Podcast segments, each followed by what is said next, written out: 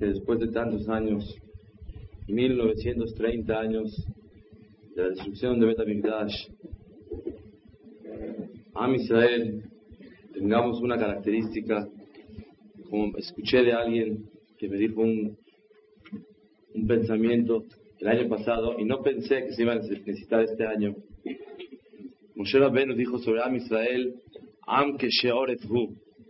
Am Israel es un pueblo terco. No hay más terquedad que la de nosotros, que después de casi dos mil años de la destrucción de Betamikdash, continuamos conservando el luto que los hajamim nos indicaron por la falta del Betamikdash. Que una persona tenga fuerza, que un pueblo tenga valor y esa fuerza para poder conmemorar un luto de cosas que pasaron casi dos mil años. Moray Berabotay es un gran zehut para Am Israel. Un zehut impresionante que a Kadosh Baruj con todo el Esther Panim, con todo lo que una persona sabemos que Boraholam está oculto de nosotros, con todo y eso, estamos sentados en el piso reconociendo el dolor de la falta de relación y unión entre Boreolam y su pueblo que somos nosotros. La pregunta es, un abelut dura exageradamente, según la halajá, 12 meses. ¿Por qué necesitamos hacer luto de cosas que pasaron casi 2000 años, 1930 años? Si ya pasó y la tendencia natural de las personas es, y la obligación de la Torah es ver para adelante, no mirar para atrás. Siempre uno tiene, tiene que ver la vida de una forma optimista, observando y pensando que lo que pasó ya pasó. Y siempre hay que mirar hacia adelante y pedirle a Shemit Baraj fuerza para seguir adelante. Si es así, ¿por qué Shemit Baraj, por medio de los hajamim, nos enseñan que el deber de un yehudí es abrir heridas de hace 1930 años? Normalmente cuando uno tiene un problema, lo que tiene que hacer es olvidarlo y seguir adelante. Y aquí es todo lo contrario. Te hacen abrir cosas viejas, dolores viejos, como si pudiéramos repararlos a lamentarnos por la falta de Betamigdash. ¿Cómo es posible que hay una obligación de lamentarse y abrir dolores que ya son aparentemente irreparables y no está en nuestras manos reponer este problema. Muray Barabotay, la pregunta es la misma respuesta. La respuesta es, ¿qué es llorar por Bet Migdash? Es llorar por la falta de la Shekhinah. Decimos en la tefilá, berahamim. Te pedimos, Boreolam, que nos des el privilegio de que nuestros ojos puedan ver la construcción de Bet HaMikdash. Baruch Ata Hashem, Amahazir Shechinato Letzion. ¿Cuál es la terminación de la verajá? Amahazir Shechinato, que va a regresar su Shechinah. Ya repetimos como tres, cuatro veces en esos nueve días, que sea una vez más, con tal de que si alguien no lo sabe, y los que ya sabemos, para arraigarlo en nuestro corazón. ¿Qué significa Shechinato Letzion? que regrese la Shekhinah. ¿Qué nos falta? Porque no hay Betamikdash. Ahorita vamos a hablar de una forma diferente a la que todos los años hemos hablado. ¿Qué nos falta por la falta de Betamikdash, Moray Barabotay? Nos falta una sola cosa. Amahazir Shechinato Letzion. Nos falta Ashraat Ashkinah. ¿Qué quiere decir Ashraat Ashkinah? el sentimiento claro del poder, la existencia de Hashem Baraj. Cuando uno cree en Boreolam y lo siente mamash, como que está viendo los relojes en las paredes, los ventiladores girar, y escuchando la voz de la Torah que estamos hablando ahorita, el que siente así Boreolam y vive su vida de acuerdo a ese sentimiento, eso se llama Ashrat Ashkinah. Que una persona de momentos se le olvide por qué estamos aquí sentados. Se le olvide y no sienta que Boreolam observa todo lo que él hace. ¿Saben qué es?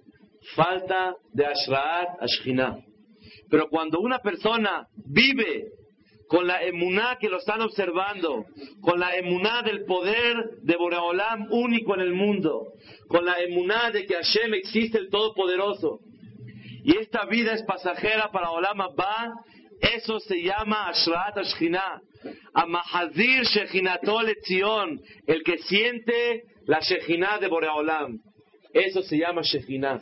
Y por eso lloramos. Cuando haya Betamigdash de regreso, vamos a volver a sentir esos milagros que había en el Betamigdash. ¿Qué había? Ashraat Ashkinah. Había lo que verdaderamente nos falta a nosotros. Otra cosa más que es Shekhinah, la protección especial en forma individual para cada Yehudí. Eso quiere decir Shekhinah. Cuando una persona teme, cuando una persona voltea a ver si lo secuestran o no, Barminan, que Borolam regresa a nuestros hermanos, Lehaim, tuvimos Shalom a su casa. Cuando una persona no puede caminar tranquilo a ninguna hora del día, eso es falta de Shekhinah.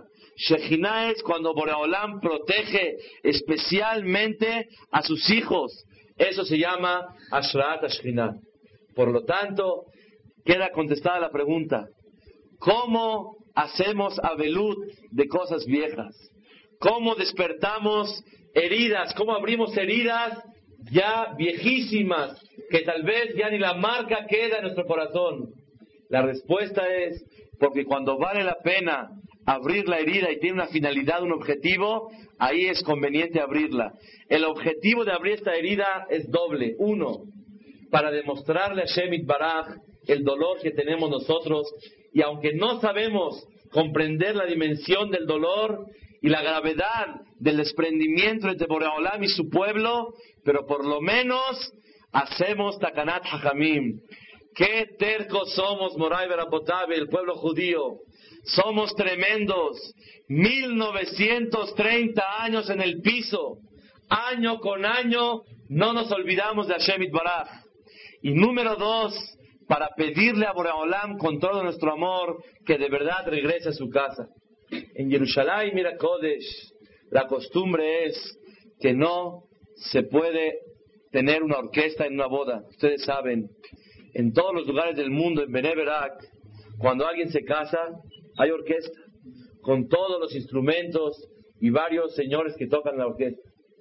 Sin embargo, en Jerusalén, mira Kodesh, no hay orquesta. Yo fui a muchas bodas, no hay orquesta. ¿Cómo llevan a cabo una, boda? Con un tambor y unos platillos que vienen unidos al tambor. Un solo señor toca el tambor y suenan los platillos y cantan. Así es en Jerusalén, mira Kodesh. Esto es hace 150 o 180 años, Takaná del Imbrevina. Hubo una época en Jerusalén que había una epidemia de cólera y estaban muriendo muchísimos Yehudim en Jerusalén. Hasta que uno de los Hajamim hizo una Sheelat Halom, una pregunta en sueño al Shamaim. Hay todo un ritual, un sistema de cómo preguntar al Shamaim por medio de un sueño. Se lee Shema, se escribe una Esperashiot. Hay un sistema de cómo preguntar. Y le mandaron contestar un pasuk en Shira Shirim, Mashgiach Milahanonot Metzit Minaharakim. Ahí trajo un pasuk en Shira Shirim diciéndole, Ine Kotlenu, Kotlenu. Está detrás de nosotros Hashem Itbaraj. Le estaban simbolizando y señalándole a este Hakam Imbrevina que había problema de demasiada alegría en el mundo y principalmente en Jerusalén. Y se olvidaban del dolor de Hashem Itbaraj. Dijo este Hajam, hizo una tacaná en el Bedín, un jerem, que nadie puede casarse con orquesta, sino con un solo instrumento musical, lichvodó en honor de Hashem Itbaraj. La Gemara en Sanedrín dice, Miyom Shehara Betamigdash, desde el día que se destruyó Betamigdash, en la Kadosh Baruchu Be'olamo, Simha. Hashem no tiene alegría, Moray Barapotai. Me preguntó uno de mis hijos el día de hoy, si Hashem no tiene alegría, ¿cómo nos dicen ustedes, los padres y los morim, un niño que reza bonito, Hashem se pone contento? Si la Gemara dice que no tiene alegría Boreolam hasta que se construya Betamikdash, le contesté, ¿cuál era la alegría de Boreolam cuando había Betamikdash? La Shejina, el sentimiento clarísimo de la existencia de Boreolam. Cuando uno hace una mitzvah con emuná, cuando uno estudia Torah Dosha, cuando uno hace mitzvot y maasim tovim, está siendo testigo y viviendo el sentimiento de la Shejina. Por eso en ese momento no hay destrucción de Betamikdash. Cuando uno estudia Torah, cuando uno reza con Minyan, en ese momento no hay Hurban Betamikdash, no hay destrucción. En ese momento es una situación de Betamikdash Mamash. Por eso verdaderamente Boraholam sí se pone feliz. Cuando siguieron varios años cumpliendo esta Gezerá de que en Jerusalén no haya orquesta Moray Berabotay, Desafortunadamente, la esposa de un señor tenía ya lista su boda y ella había preparado una orquesta con muchos instrumentos. Se enteró el Imbrevina y le dijo, señora, la explicación de esta tacaná es porque hace varios años hubo una epidemia de cólera y muchos morían. Y Baruch Hashem, desde que hicimos esa tacaná, fijamos ese decreto que no exista en Jerusalén orquestas, Baruch Hashem todo estuvo tranquilo. Por favor no lo haga. Dicen que la señora esta no quiso aceptar y obviamente ningún yehudí que trabajaba en orquestas aceptó tocar en esa boda. Ella contrató unos goim que tocaran música en esa boda y sí hubo música verdaderamente. Cuentan que al otro día de la boda, es un maasé en Jerusalén, no mucho tiempo antes de nosotros, que esa señora desapareció. Y nunca se supo a dónde quedó esa señora. Si enterrada, si falleció, si la secuestraron, nadie supo un de una desaparición total de esa señora que no cuidó la tacaná de Jerusalén. Moray Berapotay, a Kadosh Baruj le interesa si hay un instrumento, dos o tres. Lo que le interesa a Boreolam es cuando un Yehudí en su corazón siente como nosotros, por lo menos sentados una vez al año, reconociendo la falta de Shejinah en Am Israel. Como hay falta de Shejinah, este luto es honor a Boreolam, que le demostramos que hacemos conciencia de esa falta. Es lo que un Yehudí tiene que meterse en la cabeza. Cada año pensé que la forma apropiada de hablar es dando musar, reprochando a mí mismo y a todo el Kala Kadosh, el reproche con la intención de superarnos y mejorarnos y con eso tratar de, traer al Mashiach pronto con nosotros. Sin embargo, este año tuve un pensamiento diferente a todos los años, con una con un maase que vi escrito en el Amaor en nombre de la Belevitz Migardichov y Bezrat Hashem, con esa finalidad vamos a hablar el día de hoy. Y con eso le pedimos a Boreolam que reciba estas palabras con mucha voluntad de parte de nosotros. Ablevitzko Migardichov fue un knis, escuchen la botella que yo estoy conmovido de haber aprendido una nueva lección de cómo se le habla al Kaal Kadosh. Fue a un Bet, a un bet Knesset, dicho, y escuchó al Jajam que les dijo a toda la gente, señores, señoras, ¿cuántos abonot hacen? ¿Cuánta rebelión en contra de Boreolam hacen?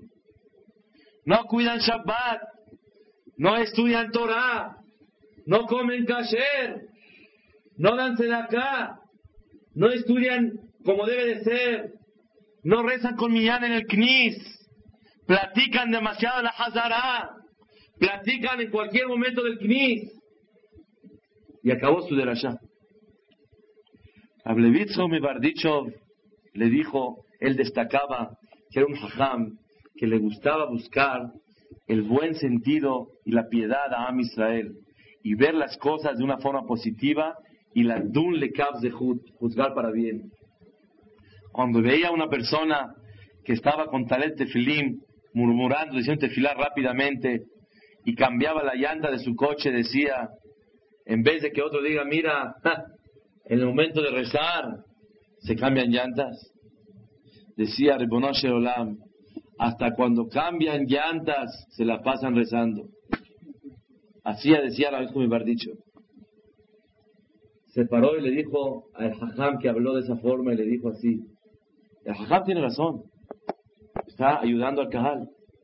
Pero le dijo, la vez como me dicho, con la misma fuerza que estás tú reprochando al Cajal, dirígete a Boreolam y dile, Ribonosh el Olam, ten piedad de tu pueblo. Pide por Am Israel, porque son años y años que soportamos Moray Berapotay, este exilio, esta diáspora, este destierro de nuestra casa y viviendo como si fuéramos gente nómada. Creemos que vivimos en México. Nadie sabemos cuánto tiempo más Hashem quiera que estemos tranquilos. Épocas como la que se vivieron hace 20, 25 años, ya no las hay, Moray Berapotay. Cada vez se va agravando la situación, o por contaminación, o por crímenes, o por cualquier situación y de cualquier tipo que le da la intranquilidad a una persona. Dijo la verdad me haber dicho, hay que pedir sanigoria, ser abogado de Am Israel. Gidón, estudiamos en Shofetim, fue uno de los profetas, de los jueces en Am Israel en Shofetim. No era tan sadik, ni sus papás tampoco, pero lo pusieron como un juez profeta. Dicen Jajamín, ¿por qué? Porque él hablaba bien de Am Israel. Estamos en una época, época la que todo el año lo tenemos tal vez para reforzarnos en Ilat Shamaim. Ahorita viene el mes de Elul, que tenemos que prepararnos para Yom Ad-Din, Rosh Yom Kippur. Pero tal vez, junto con el luto que estamos haciendo, es importantísimo hablar bien de Am Israel. Despertar piedad en el corazón de Hashem Baraj. Que sepa que Eliyahu Naví era un super hajam y se fue al Shamaim vivo y nunca murió. Pero lo quitaron de profeta por hablar de la historia a Am Israel. Por hablar, Am Israel son pecadores. Y Am Israel tenemos el deber de vernos bien delante de Boreolam. Moshe Benu, cuando reprochaba al pueblo de Israel, hoy en la Perashá dice, Vaidaber Moshe Bene Israel. A Am Israel lo reprochaba.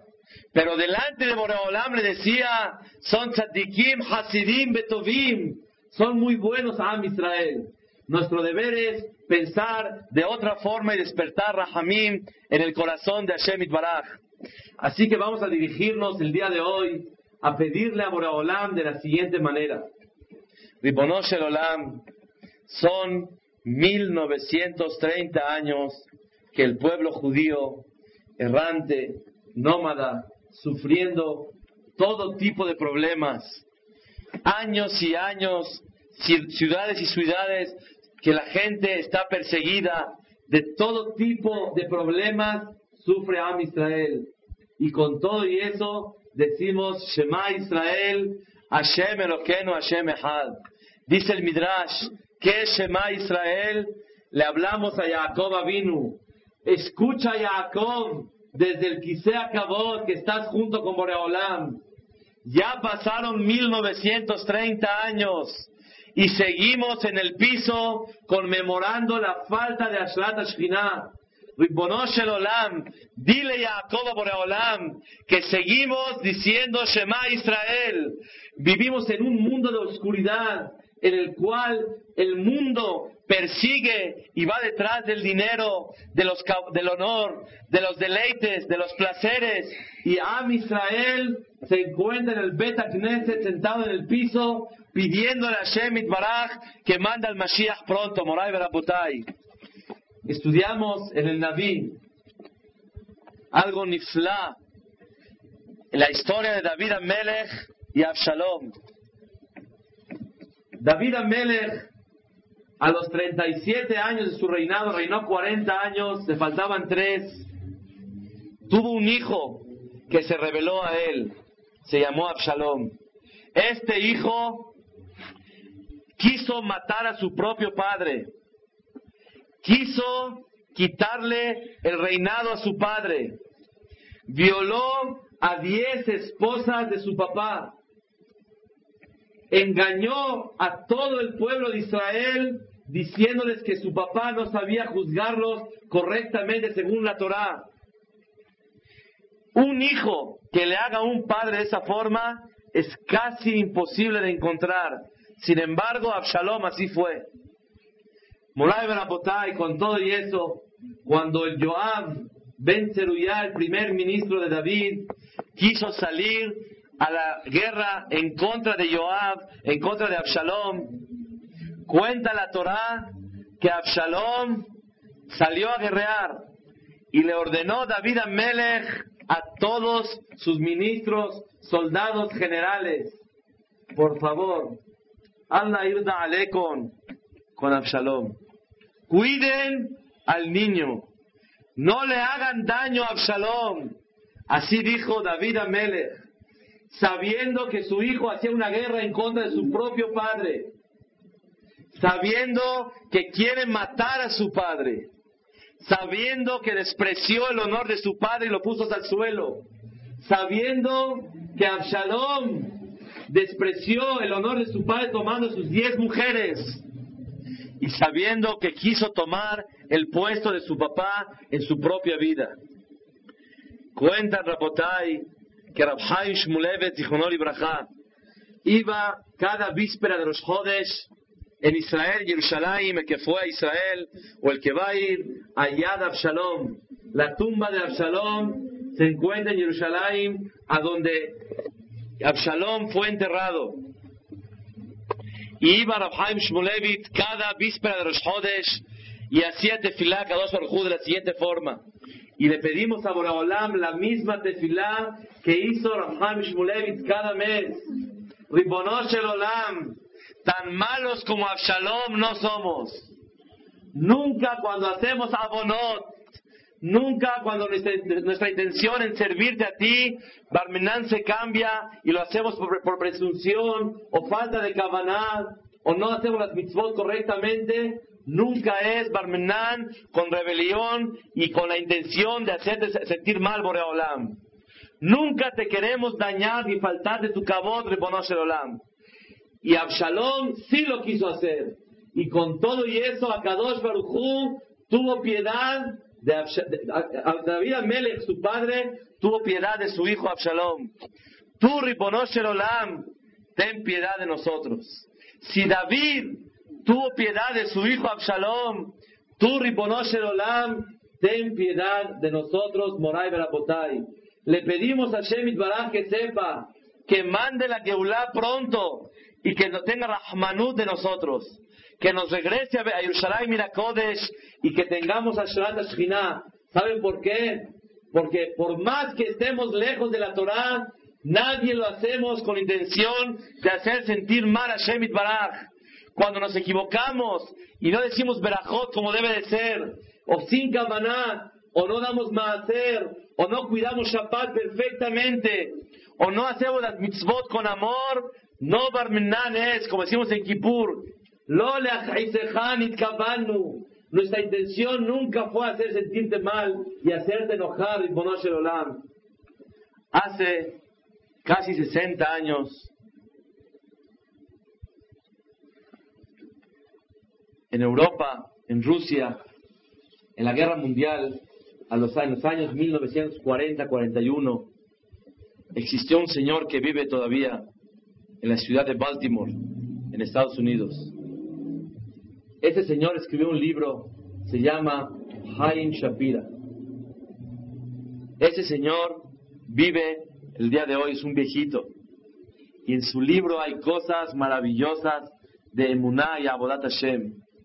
Estando él bajo el gobierno de Rusia, donde no se podía practicar la religión a ningún precio. Nadie podía practicar la ideología del comunismo y anti-religión se practicaba y dominaba a todos. En el tiempo de Hitler, pero era el grupo de Alemania, de Alemania.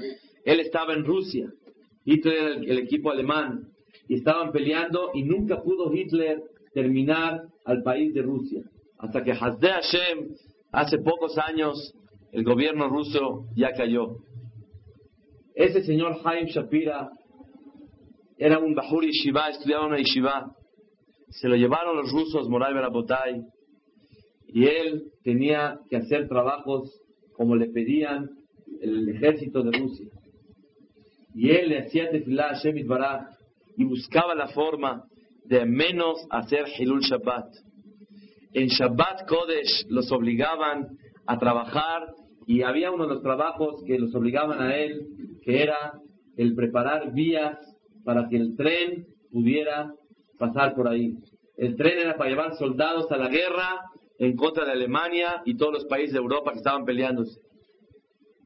Ese señor sobornó a los soldados Shabbat tras Shabbat y le daba su comida. A los propios soldados no les daban ni para comer bien. Él, su ración que le dieron, se la dio a un soldado y le dijo, por favor, cámbiame de trabajo. En vez de hacer las vías del tren, que es Hilul Shabbat, había otra función, trabajar de mensajero. Entre grupos y grupos de soldados había necesidad de transmitir e informar varias cosas. Le dice, yo voy a trabajar de mensajero, y así no era Hilul Shabbat. Era Isur, prohibición de Rapanam nada más, porque se iban en caballos. Pero ya no era Melajá de Oraitá. Ya no era un Hilul Shabbat, como prender la luz o cargar en la calle, sino una cosa de Rapanam, como si fuera Muxé, tocar una piedra. Moray Berapotay, ese señor sobornaba y lo logró. E iba de mensajero de lugar a lugar. Después, una de las veces, en Shabbat, se tardaba un poco en traer el mensaje. A ver si ya acababa Shabbat, era el momento de Seudash Lishit. Haim Shapira, el que quiere hablar con él, está en la ciudad de Baltimore. En su libro cuenta que una de las veces que venía regresando, oye una voz de un Yehudí que está cantando las canciones de Seudash Lishit. En esos campamentos rusos, y de repente se acerca y el que está cantando se da cuenta que lo cacharon y deja de cantar. Se acerca el Yehudí este y le dice, yo soy Yehudí. Y el otro se quedaba callado, no decía nada. Le dice, yo soy Yehudí Haim Shapira. Y tenía miedo que tal vez era un ruso. Le, le empezó a hablar en yiddish, a ver si con eso. Y el otro dudaba que tal vez era un Yehudí. Hasta que de repente no tenía otra forma, cargaba su tefilín, lo saca y le dice, mira mi tefilín. Y empezó a llorar el que estaba cantando las canciones de Seudash Lishit, sin comida, pero cantaba las canciones de Seudash Lishit. Y le dijo, si supieras, se abrió en confianza con él, llevo 15 años que no me pongo tefilín. No tengo tefilín para ponerme, 15 años. ¿A dónde estás? ¿En qué campamento estás? Le dio instrucciones de cuál es el lugar exactamente. Y de, repente estaba Haim Shapira, el joven. ¿A qué hora se ponía el tefilín? Después de Amud Shahar, antes de Netzahama. Según la halajá, Batiquín, el net, por decir es a las 7 de la mañana, Amud Shahar es 12 para las 6. Una hora 12 antes. ¿Desde a qué hora se puede poner el tefilim? Una hora antes del Netzahama. No una hora doce, una hora antes. Doce minutos después de Amud Shahar se puede poner tefilim. Pero todavía está oscuro. Abajo de su cama se tapaba con la sábana, con la colcha, y se ponía el tefilín a oscuras para que nadie se dé cuenta. Y de repente siente que lo están tocando en su cama. Se espantó completamente. ¿Quién era? El amigo este de Seudash Lishit. Y se mete con él abajo de la cama y le dice, préstame el tefilín porque tengo 15 años que no me lo pongo. Y empieza a llorar y se pone el tefilín y le dice, Shh, no hagas ruido, nos van a cachar. Para poder entrar a la cama a donde estaba este amigo, tuvo que sobornar al soldado y darle su ración de comida para que pueda él entrar. Moray Brapotay, casi diario iba este Haim, este señor, con Haim Shapir abajo de la cama para poder ponerse tefilín. Le decía, ya no vengas, estás patur, estás exento, nos van a matar, por favor no vengas. Y él insistía y se ponía el tefilín para ponerse tefilín. Dan su ración de comida para poder ponerse tefilín. Dan su comida y se quitan, se quitan el gusto de comer algo y se están muriendo de hambre para no profanar Shabbat de Oraitá, una prohibición de la Torá y trabajar de mensajero para hacer Isur de la Banán, subir en un caballo. Moray Benapotay, tenemos que pedirle a Shemit Baraj. No hay Betamigdash, pero hay Yehudim y Karim como nosotros. Y Bejol Atar Beatar, en cada lugar donde están sentados en Israel, en Estados Unidos, Argentina, Panamá, Europa, en África, Sudáfrica, Norteamérica, en cualquier lugar del mundo, los Yehudim están sentados en el piso conmemorando la destrucción de Bet Boreolam, no hay Betamigdash, pero en este Midrash estudia Torah, y en cualquier Midrash, y cualquier Bet se hace tefilá y se estudia Torah Dosha. No hay Betamigdash, pero muchos tenemos problemas y sabemos aceptarlos con amor, como tú lo ordenaste en la Santa Torah. No hay Betamigdash, pero nos ponemos tefilim con amor a pesar de que el ambiente y la atmósfera del mundo, ¿cuál es? El no ser religioso, el no temer a Boreolam y no amarlo. No hay Betamigdash, pero existen Yehudim y Karim que se desprenden de su dinero y dan el diezmo, como si fuera que es muy fácil dar el 10% de lo que una persona gana. No hay Betamigdash, pero Ribonosh el Olam, ¿cómo hay gente que cuando según la halajá es prohibido voltear a ver una mujer o cualquier cosa un lugar donde uno no debe pisar, se abstiene y se domina y no voltea y no acude. No hay Betamigdash, pero existe gente que deja sus problemas y se concentra para hacer tefilá todos los días. No hay Betamigdash, pero con todo el amor festejamos Shabbat y hay gente que tal vez no tiene parnasá y tiene que trabajar y se cuida y se domina. Yo conozco gente que con lágrimas me dijo, ya voy a trabajar Shabbat, ya no puedo más. Mis hijos no tienen tenis para la escuela. Me lo contó un señor a mí. Le dije, te vamos a ayudar. Refuérzate, échale ganas. Ribonosh Olam, no hay Betamigdash, pero hay Yehudim Kaele, que en los campos de concentración había un Yehudí, Akiva Lobson se llamaba, que él estaba, llegó a un campo de concentración y de repente él, apenas llegando, pidió formar un minyan. Al formar el minyan, los soldados lo veían y quiere rezar, estaban sorprendidos de él. Se acordó que las fechas eran pesa, una vez lo contamos eso, y pidió, sobornó a unos soldados con su comida a ver si le permitían conseguir un poco de harina para hacer matzot porque era pesa. ¿Quién quiere matzot? Está a punto de morirse. Matzot es el problema ahorita. Sin embargo, él quería comer matzah. les daban sopa, caldo, agua, hervida y papas, y un poco de pan. Y este Yehudí se acordó que era pesa y no quiso comer. Ese día justamente que decidió hacer matzot, le pusieron el pan dentro de la sopa. Unos Yehudim no podían aguantar, se comían la sopa con todo el pan. Otros quitaban el pan y se comían la sopa.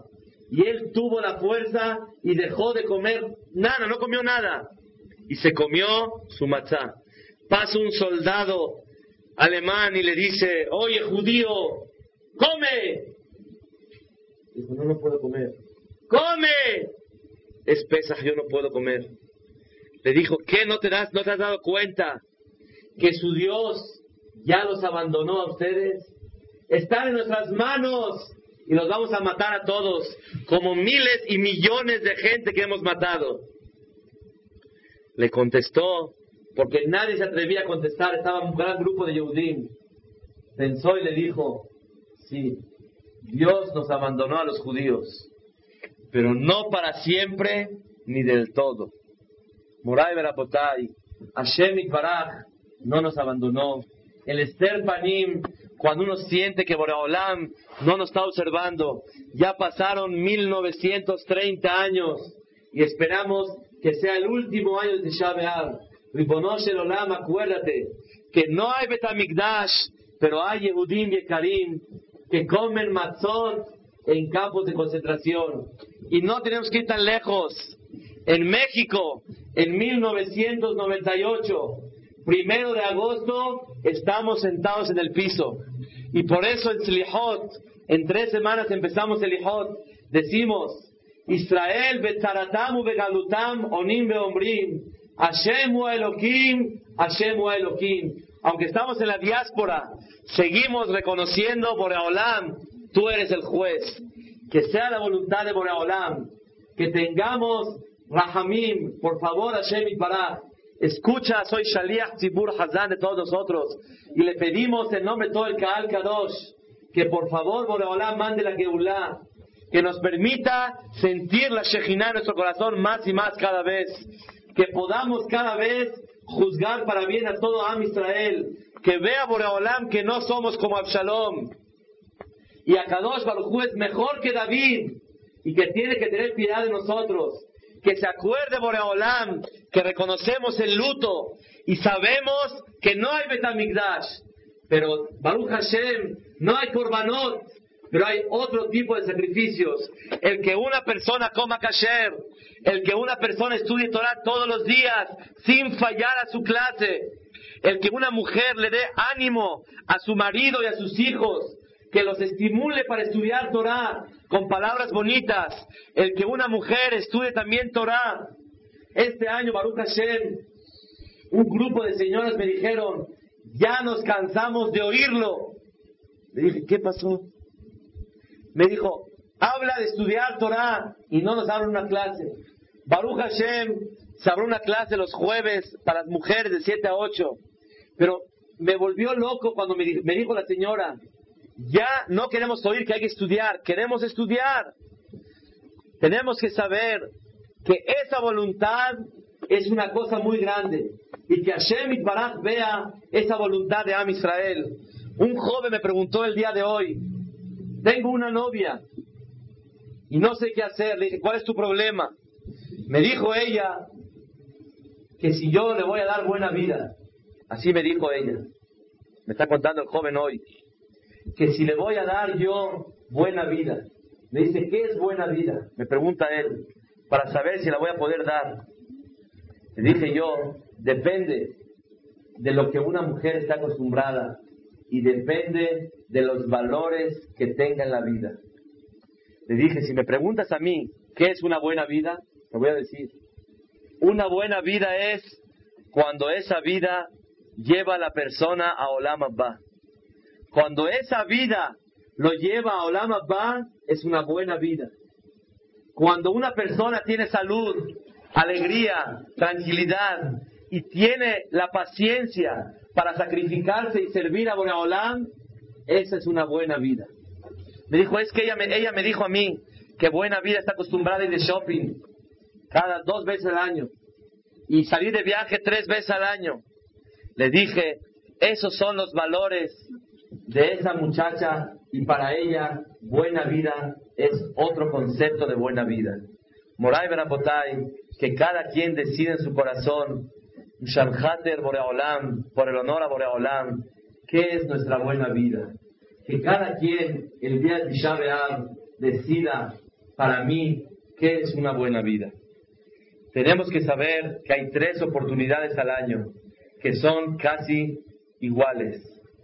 Número uno, el día de Kippur, que pedimos perdón por los errores que tenemos. Dos, el día de Purim y Simchat Torah, que estamos felices y muy alegres por lo que Baruch Hashem hacemos. Y número tres, Tisha B'Av, que tenemos la oportunidad de sentir la falta de Ashrat Shekhinah, que es lo mismo. Que sabe reconocer qué le falta cuando no hay Shekhinah, y el que sabe pedir perdón por los errores que tuvo, y el que sabe valorar lo bueno que sí ha logrado en la vida con Boreolam, son tres épocas y etapas en la vida que una persona tiene que valorar y llevar a cabo. Que sea la voluntad de Hashem, que manda el Mashiach pronto, que este año tengamos la Geulah, que este año Hashem Itbaraj nos mande Ashrat Ashkinah, que este año estemos más cerca de Hashem Itbaraj, que podamos estudiar Torah, hacer mitzvot, que este año tenga piedad de nosotros Boreolam, como David Amelech de Absalom su hijo. Y le pedimos a Shemit Baraj que regrese a los tres jóvenes Mugrabi y al cuarto también, su nombre de ellos, ¿alguien lo sabe ahorita? Nisim Haim y David Ben, ben Flora. Y Nisim Ben Yolanda que Akadosh Barujú los regrese a su casa, Lehaim Tovimul Shalom, que Akadosh Barujú los regrese con salud para que le puedan servir a Boreolam con tranquilidad y paciencia, que Hashem Itbaraj y Omar le Dai, que no haya sufrimientos en Am Israel, que todas las mujeres embarazadas se alivien con bien, que los que no tienen hijos, que Boreolam les mande, que los que están enfermos, Boreolam les mande Refuash Lema, y a los que están contentos, que perpetúe y perdure para siempre su alegría cerca de Hashem Itbaraj, la Torah y Am Israel. Amén ve amén.